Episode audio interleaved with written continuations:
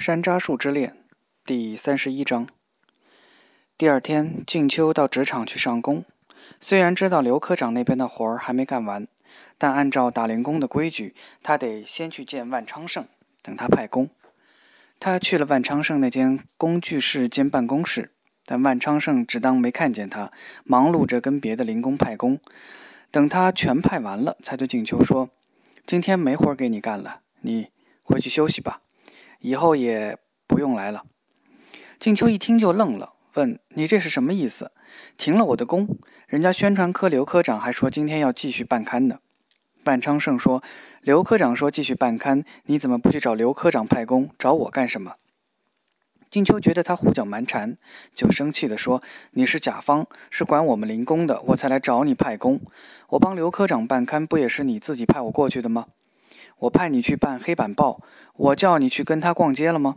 我什么时候跟他逛街了？万昌盛好像比他还生气。我以为你是什么正经女人呢，弄半天也就是在我面前装正经。你想跟谁干跟谁干吧，我这里不要你干了。他见静秋站在那里，对他怒目相向，就说：“你不走，你不走，我走了。我还饿着肚子，我要去吃早饭了。”说完就往食堂方向走了。静秋被撂在那里。觉得这简直是奇耻大辱，只恨那天走了又跑回来上工，太没骨气了。如果那天走了就走了，不被童婆婆劝回来上工，就不会有今天这番被人中途辞掉的羞辱。他知道万盛昌肯定要到李主任那里去七说八说，污蔑他跟刘科长什么什么，搞得名誉扫地。他气得浑身发抖，只想找个人告万这一状。但事情过去了好些天，现在去告更没证据了。万昌盛只要说一句话就可以洗刷他自己。如果我那天对他做了什么，他怎么还会回来上工呢？他想站在那里也不是个事儿，让姓万的看见，以为我没他这份工就活不下去了。他赌气往场外走，想先回去，慢慢想办法。他看见刘科长已经在那里忙上了，他也不打招呼，偷偷地从旁边溜走。刚出厂门，就看见张一手里拿着根油条，边吃边往厂里走。看见他，就好奇地问：“静秋，你今天不上工？”静秋委屈地说：“被甲方辞掉了。”张一站住问：“为什么辞你？”静秋说：“算了，不关你的事，你去忙吧。”“我不忙，刚下了夜班，不想吃食堂那些东西，出去吃个早点，回寝室睡觉。你说说是怎么回事？怎么说辞你就辞你了呢？”静秋有点忍不可忍，就把万昌盛的事说了一下。不过那些他认为很丑的话，都含含糊糊地带过去了。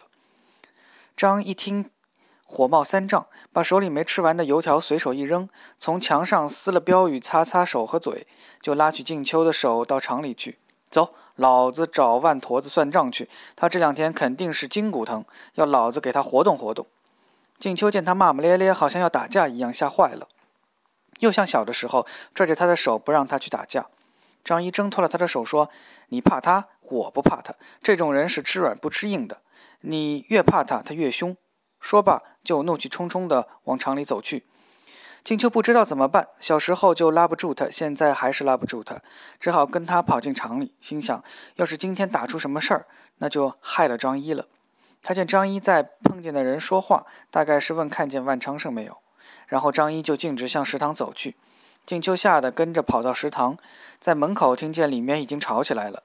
他跟进食堂，看见张一正在气势汹汹地推搡万昌盛，嘴里大声嚷嚷：“万坨子，你凭什么把老子的同学辞了？你找死啊！是不是这两天猪皮发痒？”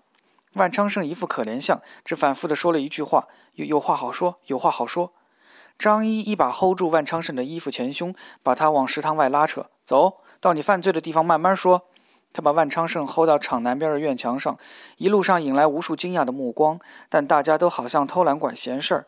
有几个人咋咋呼呼地叫：“打架了，打架了，快叫保卫科！”但都只喊不动，没人去叫保卫科，也没人出来劝架。只有静秋惊惊慌慌地跟着后面叫张一住手。到了院墙那里，张一松开手，指着万昌盛骂：“你一个王八蛋的流氓，你欺负老子的同学，你还想不想活了？”万昌盛还在抵赖，我我哪敢欺负你同学？你莫听他乱说，他自己不正经。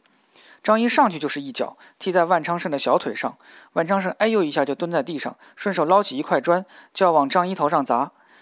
静秋急着大叫：“小心，他手里有砖！”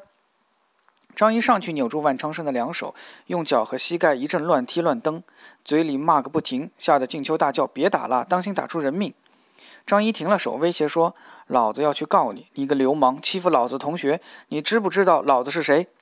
万昌盛硬着嘴说：“我我真的没有欺负你的同学，你不信你问他自己，你看我碰他一个指头没有？老子还用问？老子亲眼看见的，你他妈的主头都熟了，嘴巴还硬着，真是讨打！”说着就抡圆了拳头要打，万昌盛用手护住头，叫道：“你到底要把我怎么样？你不就是不让我辞掉他吗？我让他回来上工就得了。你打了我，你脱不了身。老子打人只图痛快，从来不管什么脱身脱不了身。”张一松开了万昌盛：“你他妈的知道转弯，算你命大，不然今天打死你！老子再去投案。快说，今天派什么工？说了，老子好回去睡觉。”万昌盛低声对静秋说。小张，那你今天还是帮刘科长办刊吧。等万昌盛走了，静秋对张一说：“谢谢你，不过我真怕你为这事儿惹出麻烦来。”张一说：“你放心，那不敢怎么样的。他这种人都是贱种，你不打他不知道你的厉害。你去跟刘科长帮忙去吧。如果万坨子以后找你麻烦，你告诉我就行了。”后来那几天，静秋一直提心吊胆，怕万坨子到厂里去告张一。但过了几天，好像一直没事儿。他想，可能万坨子真的是个贱种。他觉得好像欠了张一一个人情一样，不知道怎么报答，怕张一要他做女朋友，但张一似乎没有什么异样，不过就是碰见了打个招呼，有时端着午饭来找他聊两句，或者看看他办黑板报什么的。听见别人说静秋写的字好，画的画好，就出来介绍一下，说静秋是他同学，小时候做一排的，两个人是一帮一，一对红。但张一并没有要他做女朋友，他才放心。万昌盛老实多了，除了派工，不敢跟他多说一句话。派给他的活儿是累一些了，但他宁愿这样。后来他跟老三在江边约会的时候，他第一次见他把衣服扎在裙子里，就在他耳边说：“你这样真好看，腰好细，胸好大。”他一向以胸大为耻的，好像他认识的女孩都是这样。每个人都穿着背心式的胸罩，把胸前勒得平平的。谁跑步的时候胸前乱颤，就要被人笑话。所以他听他这么说，有点不高兴，辩解说：“我哪里算大？你怎么跟万坨子一样，也这样说我？”他立刻追问：“万坨子怎么说你了？”景秋只好把那件事告诉了他，也把张一打万坨子的事情告诉他。他见他脸色铁青，牙关咬得紧紧的，眼睛里也是张一那种好斗的神色，就担心地问。你怎么也为这种事情生大气呢？他闷闷地说：“你是个女孩，你不能体会一个男人听说他爱的女孩被别的男人欺负时的感觉。但是他没欺负到我呀，他逼着你跳墙，你还说他没欺负到你。要是你摔伤了、摔死了怎么办？”他的样子让他害怕。他宽解说：“你放心，下次他再这样，我不跳墙，我把他推下去。”他咬牙切齿地说：“还有下次？那他是不想活了。”他怕他再去找万昌胜的麻烦，就一再叮嘱：“这事已经过去了，你千万别去找万坨子的麻烦，免得把我自己也拖拖进去。”魏兴万的这种人受处分，坐牢划不来。他有点沙哑地说：“你放心，我不会惹麻烦的。但是我真的很担心，怕他或者别的人又来欺负你。我又不在你身边，不能保护你，我觉得自己好没用。你怎么是你说没用呢？你离得那么远。”我只想快点调到 K 市来，天天守着你。现在离这么远，每天都担心别人欺负你，担心你累病了、受伤了，没有哪一夜是睡安心了的。上班的时候总是想睡觉，睡觉的时候又是想你。他很感动，第一次主动抱着他。他坐着，而他站在他面前，他把头靠在他胸前，说：“好想就这样睡一觉。”他想，他一定是晚上睡不好，白天又慌忙赶过来，太累了。他就在他旁边坐下，让他把头放在他腿上睡一会儿。他乖乖地躺下，枕着他的腿，居然一下就睡着了。他看他累成这样，好心疼，就一动不动地坐在那里看他睡觉，怕把他惊醒了。快八点半的时候，他不得不叫醒他，说要回去了，不然他妈妈回家见他不在，又要着急了。他看看表，问我刚才睡了吗？你怎么不叫醒我？这你马上又要回去了，对不起。他笑他，有什么对不起？两个人一起就行了。难道你有什么任务没完成吗？他不好意思的笑笑，不是什么任务，但是好不容易见次面，都让我睡过去了。说完，连打了几个喷嚏，好像鼻子也堵了，嗓子也哑了。静秋吓坏了，连声抱歉。刚才应该用什么东西帮你盖一下的，一定是你睡着了，受了凉。这江边有风，青石板凉性大。他搂着她，我睡着了，还要你来道歉，你该打我才对。说完又打起喷嚏来。他连忙把头扭到一边，自嘲说：“现在没怎么锻炼，把体质搞差了，简直成了布德尔，吹吹就破。”静秋知道布德尔是一种用薄的像纸一样的玻璃做成的玩偶，看上去像个大簸箕，但中间是空的，用两手或者嘴向里面灌风，布德尔就会发出清脆的响声。因为玻璃很薄很薄。一不小心就会弄破，所以如果说一个人像布德尔，就是说这个人体质很弱，碰碰就碎，动不动就生病。他说：“可能刚才受凉了，回去吃点药。”他说：“没事，我很少生病，生病也不用吃药。”他送他回家，他叫他不要跟他过河，因为他妈妈有可能也正在赶回家，怕碰上了。他不放心，说：“天已经黑了，我怎么能放心你一个人走河那段呢？”他告诉他：“你要是不放心，可以隔着河送我。”他们俩就分别在河的两岸，他尽可能靠河边走，这样就能让对岸的他看见他。他穿着件白色的背心，手里提着他的白色短袖衬衫，走一段他就站下，望望河的对岸，看见他也站下了，站在跟他平齐的地方。他把手里的白衬衫举起，一圈一圈地摇晃。他笑笑，想说：“你投降啊？怎么摇白旗呢？”但他知道他离得太远，听不见。他又往前走一段，再站下望他，看见他又站下了，又举起他的白衬衫摇晃。他们就这样走走停停，一直走到了他学校门口。他最后一次站下望他，想等他走了进学校去，但他一直站在那里。他对他挥手，意思叫他去找个旅馆住下。他也在对他挥手，可能是叫他先进学校去。然后他看见他向他伸出双手，这次不是在挥手，而是伸着双手，好像要拥抱他一样。他周围。没有人也向他伸出了双手，两个人就这样伸着双手站在河的两岸，中间是浑浊的河水，隔开了他和他。他突然觉得很想哭一场，连忙转过身，飞快地跑进校内，躲在校门口的看见他。他看见他还站在那里，伸着两只手。他身后是长长的河岸线，头上是黄昏的路灯。穿着白衣服的他显得那么小，那么孤寂，那么苍凉。那一夜，静秋睡得很不安稳，做了很多梦，都是跟老三有关的。一会儿梦见他不停地咳嗽，最后还咳出血来；一会儿又梦见他跟万驼子打架，一刀把万驼子捅死了。他在梦里不停地想：这要是个梦就好了，这要是个梦就好了。后来他醒了，发现真的是个梦，舒了口气。天还没亮，但他再也睡不着了。他不知道老三昨晚有没有找个地方住下。他说：“他有时候因为没有出差证明，找不到住的地方，就在那个亭子里待一晚上。上半夜，那个亭子里还有几个人乘凉下棋；到了下半夜，就剩下他一个人坐在那里想他。他不知道什么时候才能见到他，他们没法事先约定时间，但他相信，只要他能找到机会，就一定会来看他的。以前他总是怕他知道他也想见他，之后呢，就会卖个关子不来见他。但现在他知道他不是这样的人。”当他知道他也想见他的时候，他就更勇敢，就会克服各种困难跑来见他。早上他去职场上工，照例先到万昌盛的办公室去等他派工，但他的门关着，他坐在门口等了一会儿，好几个零工都来了，都跟他一样坐在门口等。有的开玩笑，甲方肯定是昨天晚上跟家属挑灯夜战累瘫了，爬不起来了。只要他算我们的工，他什么时候来派工都无所谓，越晚越好。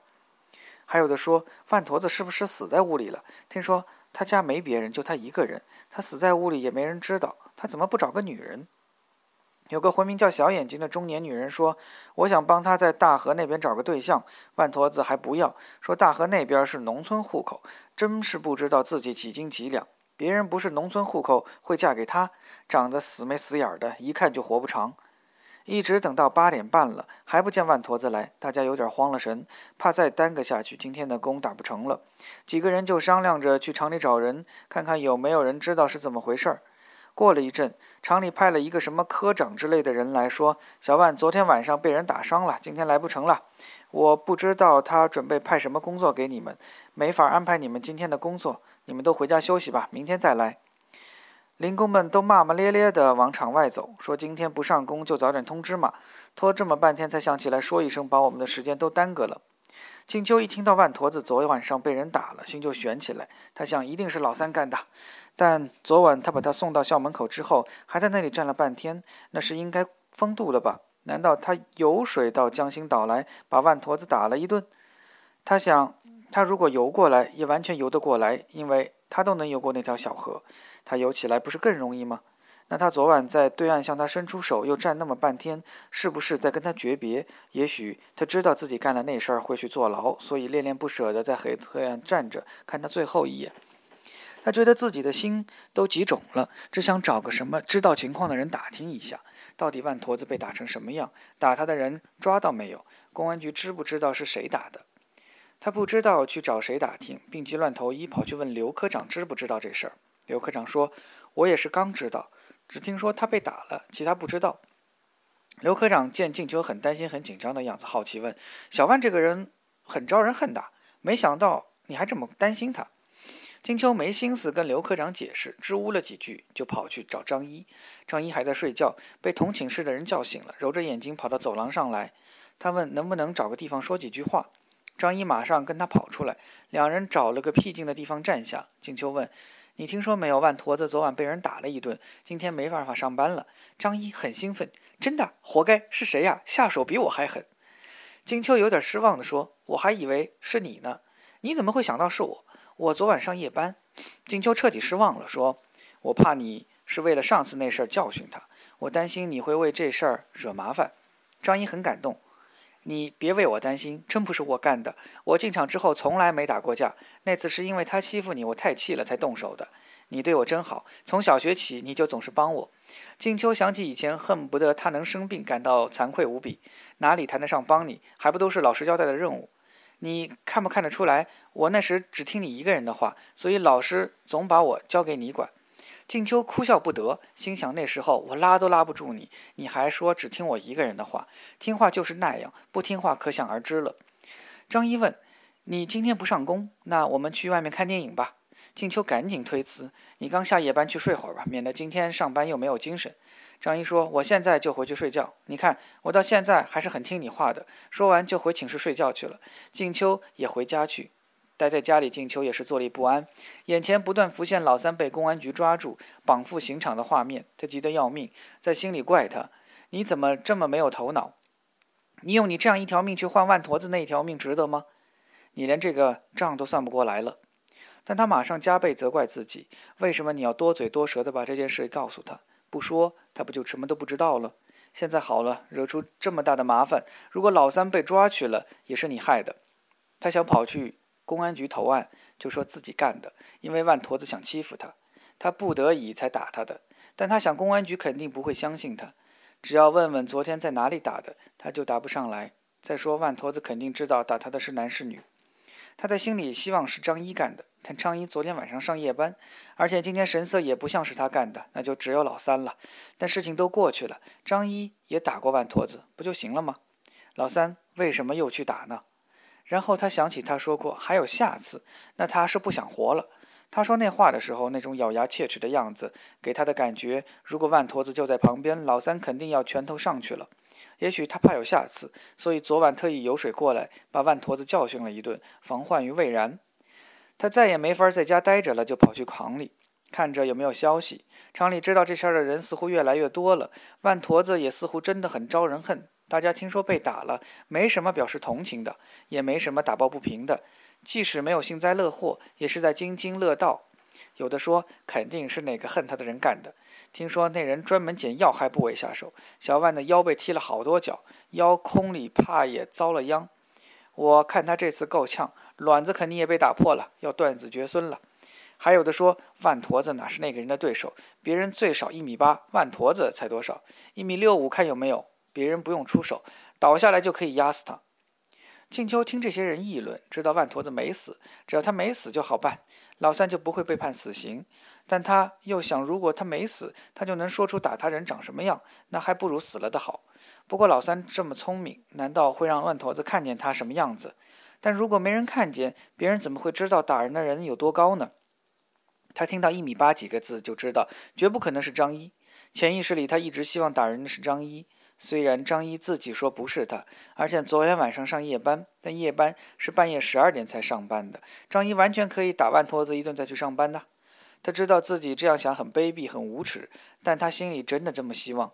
可能知道这样一来就把老三洗刷了，老三就不用坐牢了，就不会被判刑了。但他想，如果真是张一干的，那他也是为他干的呀。难道他就能眼睁睁地看着张一去坐牢而不难过吗？他知道他也会难过的，他甚至会为了报答张一而放弃老三，永远等着张一。他觉得他的神经似乎能经得起张一坐牢的打击，但他的神经肯定经不起老三坐牢的打击。他一边痛骂自己卑劣，一边又期望着，甚至异想天开的想劝说张一去顶罪。他可以把自己许给张一，只要张一肯把责任一肩挑了。问题是，他到现在都不知道到底是怎么回事儿，连顶罪都不知道该怎么去顶。第二天，他很早就跑到厂里去，坐在万坨子的办公室门口等着，也不知道是在等什么。打不打工对他来说已经无关紧要了，重要的是打听到这事儿最新进展。一句话：老三被抓了没有？公安局知道不知道打人的是谁？过了一会儿，零工们陆续都来了，热门话题自然是万坨子被打的事儿。小眼睛一向子是以消息灵通人士面目出现的，这会儿也不例外。言字凿凿地说：“就在万坨子门前打的。万坨子从外面乘凉回来，那人从黑地里跳出来，用个什么袋子蒙了万坨子的头，拳头脚打踢一顿。听说那人一句话都没有，肯定是个熟人，不然怎么蒙住万坨子的头呢？而且不敢让万坨子听见他声音呢。”另一个人称秦疯子的中年女人说：“人家是军哥哥呢，不晓得多好的身手。”秦疯子对军哥哥情有独钟，因为他曾把一个军宣队队长拉下了水，弄出了一个私生子。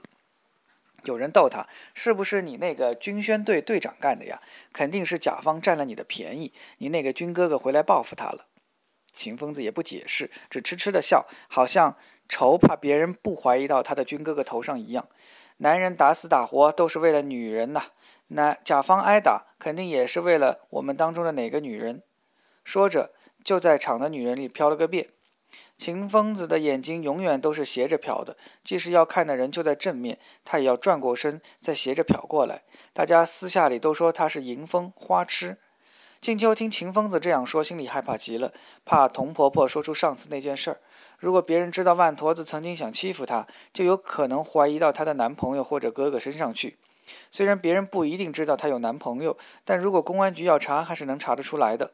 她一直是相信，要人不知，除非己莫为。犯了法的人是逃不出公安人员的手心的，从来没听说谁打伤了人一辈子没人发现，一辈子没受惩罚的。平时听到的都是谁谁作案手段多么狡猾，最后被公安局人员抓住了。那天一直等到快九点了，厂里才派了个人来说，这几天就由屈师傅帮忙派工，等小万伤好了再派。屈师傅给大家派了工，叫静秋还是给他打小工，修整一个很破烂的车间，已经很久没用过了。干活的师傅。静秋问屈师傅：“甲方什么时候回来？”屈师傅说：“我也不知道，不过厂里先叫我带一个星期再说。”静秋想，那就是万坨子至少一个星期来不了。他又问：“您今天到万师傅家去了吗？万师傅的伤怎么样？总有个十天半个月来不了吧？您有没有听说是谁打他的？为什么打他？反正现在都是乱传，有的说他克扣了别人的工钱，有的说他欺负了别人的家属，谁知道？也可能是打错了。”那个打人的抓住了没有？好像还没有吧。不过你也不用着急，肯定会抓住的，只不过是迟早的事儿。他愣愣地站在那里。屈师傅这么有把握抓住打人的人，说明公安局已经有线索了。那老三是难逃法网了。他心如刀割，呆呆地站在那里，不敢哭，也不敢再问什么。他想，如果老三被抓了去判了刑，他就永远等着他，天天看他，只求他们不要给他判死刑，那他就总有出来的一天。他会等他一辈子。等他出来了，他照顾他一辈子。他安慰自己说：“他们不会判他死刑的，因为万坨子没死，为什么要偿命呢？”但他又想，如果撞在什么从严从重的风头上，还是有可能的。他有个同学的哥哥抢了别人一百五十块钱，但因为正是严打的时候就被判了严刑。